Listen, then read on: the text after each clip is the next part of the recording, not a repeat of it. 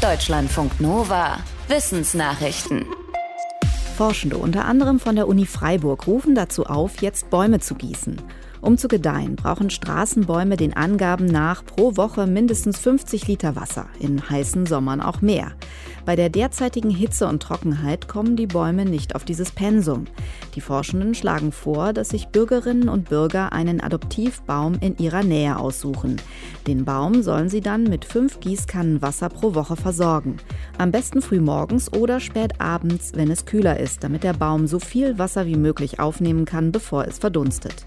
Die Forschenden sagen, dass in den letzten Sommern viele Bäume die Hitze nicht überlebt hätten. Dabei seien sie wichtig, um die Städte runterzukühlen. Vor sieben Jahren ist der Mindestlohn eingeführt worden. Seitdem gibt es aus Unternehmenssicht immer wieder die Befürchtung, dass die Arbeit zu teuer werden könnte. Das heißt, dass Mitarbeitende entlassen oder Firmen pleite gehen könnten. Das ist aber kaum passiert. Eine Studie des Leibniz Zentrums für europäische Wirtschaftsforschung zeigt, dass zumindest beim Start 2015 und auch bei der ersten Erhöhung zwei Jahre später nur wenige Firmen wegen der gesetzlichen Lohnuntergrenze pleite gegangen sind.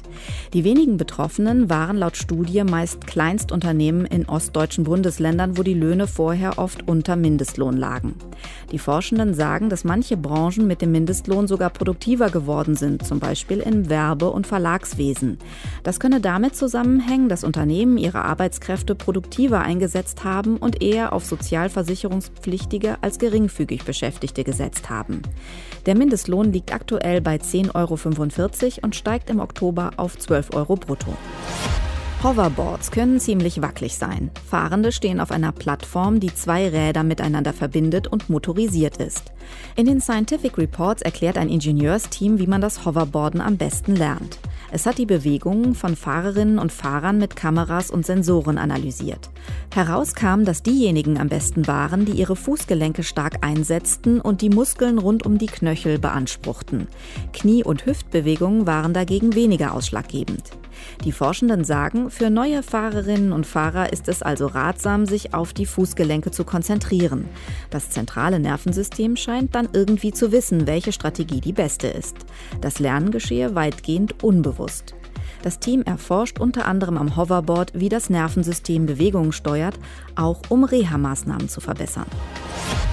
Portulak sieht etwas unscheinbar aus. Kleine grüne Blättchen und gelbe Blüten. Manche essen es als Gemüse, es wächst aber auch einfach so auf Feldern und im Garten. Ein Forschungsteam der Uni Yale berichtet jetzt, wie wertvoll Portulak noch werden könnte in Zeiten des Klimawandels. Hintergrund ist, dass Pflanzen ihre Art, Photosynthese zu betreiben, in der Evolution an ihre Umwelt angepasst haben. Zum Beispiel gibt es Pflanzen wie Mais oder Zuckerrohr, die gut mit hohen Temperaturen zurechtkommen. Andere Pflanzen wie der Kaktus brauchen wenig Wasser. Portulak hat beide Eigenschaften. Das war schon bekannt. Bis jetzt dachte man aber, dass pro Zelle entweder die eine Photosyntheseart vorkommt oder die andere. Das Team aus Yale hat in einer Genanalyse festgestellt, dass alle Portulak-Zellen beides können. Damit wären sie gut an den Klimawandel angepasst, an Hitze und an Dürre. Nach ihrem Vorbild könnte man möglicherweise andere Pflanzen, zum Beispiel Getreide, mit beiden Fähigkeiten züchten und klimaresistenter machen. Für viele Menschen mit chronischen Erkrankungen ist es sehr schwer, weiter in ihrem Beruf zu arbeiten oder Karriere zu machen.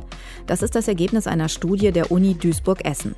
Arbeitsforschende haben verschiedene Datensätze miteinander verknüpft, zum Beispiel von Rentenversicherungen und von einem Gesundheitssurvey. Dabei kam heraus, dass Menschen, die chronisch erkranken, nach einiger Zeit meist weniger oder gar kein Geld mehr verdienen.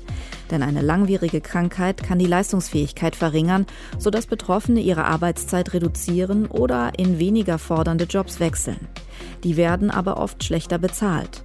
Viele Betroffene werden laut Studie auch komplett arbeitslos.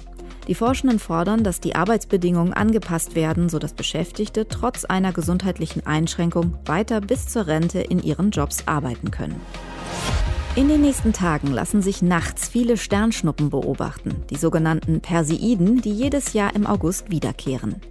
Die Vereinigung der Sternfreunde in Deutschland rät, nachts Richtung Osten zu schauen, um möglichst viele zu sehen.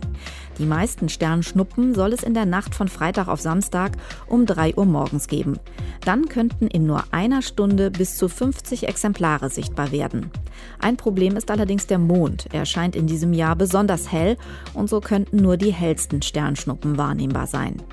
Die Perseiden sind ein Meteorstrom, der immer im August wiederkehrt. Er besteht aus Trümmerteilchen eines Kometen. Deutschlandfunk Nova